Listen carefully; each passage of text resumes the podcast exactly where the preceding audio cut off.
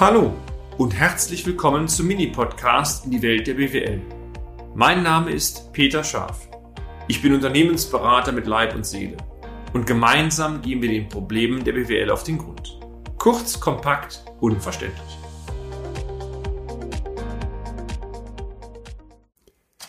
Den Kopf in den Sand stecken. Eine Handlungsoption in Krisenzeiten? Teil 1. Die vielen Rückmeldungen, die wir zwischenzeitlich, liebe Hörerinnen und Hörer, erhalten haben, zeigen uns immer, immer wieder, unsere Erfahrungsberichte aus der Praxis sind anscheinend für viele das Salz in der Suppe. Schön, so soll es sein. Übersalzen ist nicht gut, aber etwas Würze, meine Damen und Herren, die, die kann sicher nicht schaden. Kennen Sie die berühmte Vogel-Strauß-Politik? Einfach den Kopf in den Sand stecken, abwarten, alles wird gut? Aber ist das wirklich so? Ein erneuter Erfahrungsbericht. Fangen wir einmal mit der Ausgangssituation an. Einmal mehr haben wir ein Mandat über die Kontaktanbahnung einer Hausbank erhalten. Der potenzielle Mandant, ein mittelständisches Familienunternehmen übrigens mit rund 20 Mitarbeitenden, schilderte uns am Telefon kurz die wirtschaftliche Situation. Es war ernüchternd. Auf meine Frage, wie denn das Unternehmen auf uns gekommen ist, wurde uns mitgeteilt, dass die Kontaktanbahnung über die Empfehlung Herr Mustermann der Hausbank gekommen war. Spätestens jetzt war klar, dieser Mitarbeitende des Kreditinstitutes war Bereichsleiter der Intensivkundenbetreuung. Übersetzt der Baumbrande Lichterloh Intensivstation. Ich hoffe, Sie haben, meine sehr verehrten Damen und Herren, mit diesen Stationen noch keine Erfahrungen gemacht, denn normalerweise werden die mittelständischen Unternehmen im Firmen- oder Gewerbekundensegment betreut und die größeren Unternehmen im sogenannten Unternehmenskundensegment. Wenn aber das Thema Intensivkundenabteilung ansteht, dann handelt es sich meistens um Unternehmen, die deutliche Probleme haben. Das heißt, die Bank erkennt wirtschaftliche Situation nicht in Ordnung, Kontoführung stimmt nicht, Ratingnote ist schlecht und die Mädels und Jungs handeln in aller Regel sehr schnell. Und wenn man erkennt, ja, die, Größe, die Krisenindikatoren sind stärker, werden oftmals externe Beratungsunternehmen eingeschaltet. So war es hier auch. Meistens werden dann mehrere Empfehlungen abgegeben und ja, dann kann man sich, wie es bei Ihnen auch so ist, am Ende um ein Mandat bemühen. Und wenn es passt, kommt vielleicht auch der Auftrag raus. So war es hier entsprechend auch. Wir vereinbarten also einen unverbindlichen Kennenlerntermin ähm, vielleicht zur Info, wir schauen uns das Unternehmen an, sprechen mit den handelnden Personen, vielleicht mal so ein kleiner Blick durch die Zahlen. Und der Kunde kann dann Ruhe entscheiden, ob wir der richtige Partner sind und ganz offen, wir entscheiden auch, ob es der richtige Partner ist. Und wenn wir den Eindruck haben, das Mandat passt nicht zu uns, aus welchem Grund auch immer, dann geben wir auch gar kein Angebot ab und sagen das auch sehr freundlich. Denn am Ende muss ja das Ziel sein, dem Kunden einen Mehrwert zu schaffen und nicht unsere Ertragslage nach oben zu bringen, ist zwar isoliert nett, aber im Rahmen einer seriösen Vorgehensweise, glaube ich, wäre das für eine seriöse Unternehmensberatung nicht opportun. Dieser Termin fand nach dem Telefonat kurze Zeit später statt, rund zwei Tage, und war durch eine hohe Offenheit und vor allen Dingen konstruktive Gesprächsatmosphäre geprägt. So war es immer wichtig.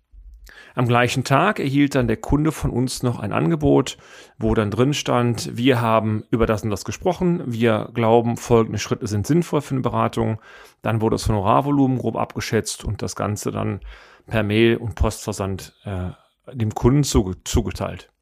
Und siehe da, an der gleichen Woche noch, freitags oder samstags mit der Post, kam auch der unterschriebene Auftrag. Also das ging alles in allem vom Telefonat bis zum Auftrag sehr zügig.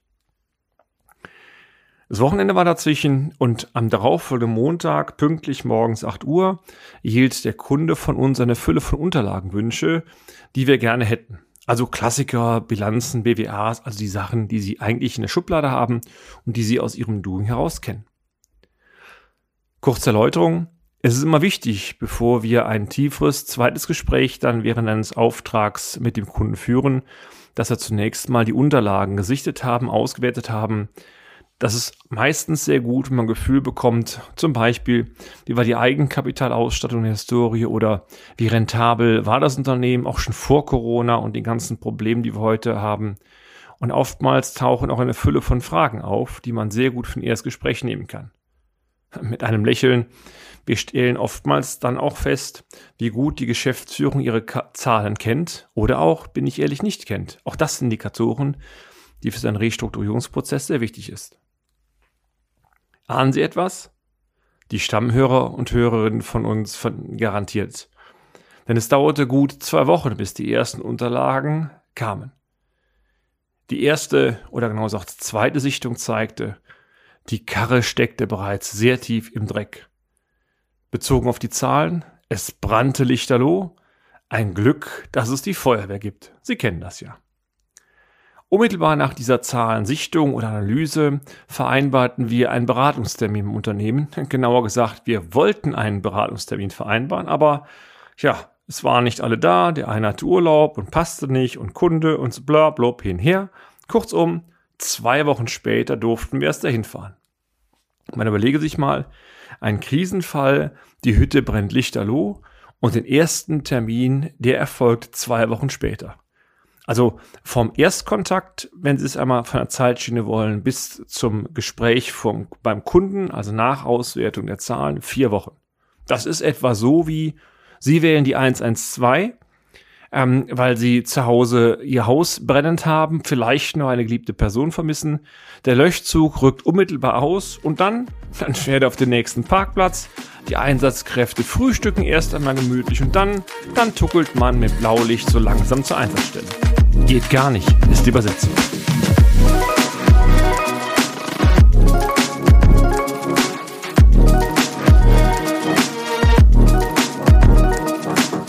Erstgespräch zeigt aber mehr, dass die kaufmännische Seite im Unternehmen sowohl die Zahlenqualität als auch die Transparenz der Geschäftsführung, die wir doch angetroffen haben, nicht befriedigen konnten. Das Thema haben wir oft aus. Das Rechnungswesen wurde einmal mehr seiner Führungs-, Steuerungs- und Lenkungsfunktion nicht gerecht. Ausgehend von den bereits erkannten wesentlichen Schwachstellen haben wir dann eine ausführliche To-Do-Liste konzipiert, die es galt, nacheinander Schritt für Schritt abzuarbeiten. Und wenn wir den Eindruck haben, dass die Mandanten nicht ganz so sattelfest in Zahlen sind, werden die Listen so in kleine Scheibchen unterteilt, dass man eigentlich wunderbar einen Fahrplan hat. Zum Beispiel fertig ein Export an, schau dir mal die Debitoren an, saldiere die Werte, also dass eigentlich nicht schief gehen kann. Hinzu kommt noch, dass wir natürlich, wie auch in dem konkreten Fall, sowohl mündlich als auch schriftlich klar artikulierten, ähm, dass wir für Einzelaspekte und Rückfragen jederzeit gerne zur Seite stehen. Was passierte dann? Ja, schlicht nichts. Wir hörten nichts mehr von unserem Mandanten, die Tage gingen ins Land. Ahnen Sie, was passierte? Genau.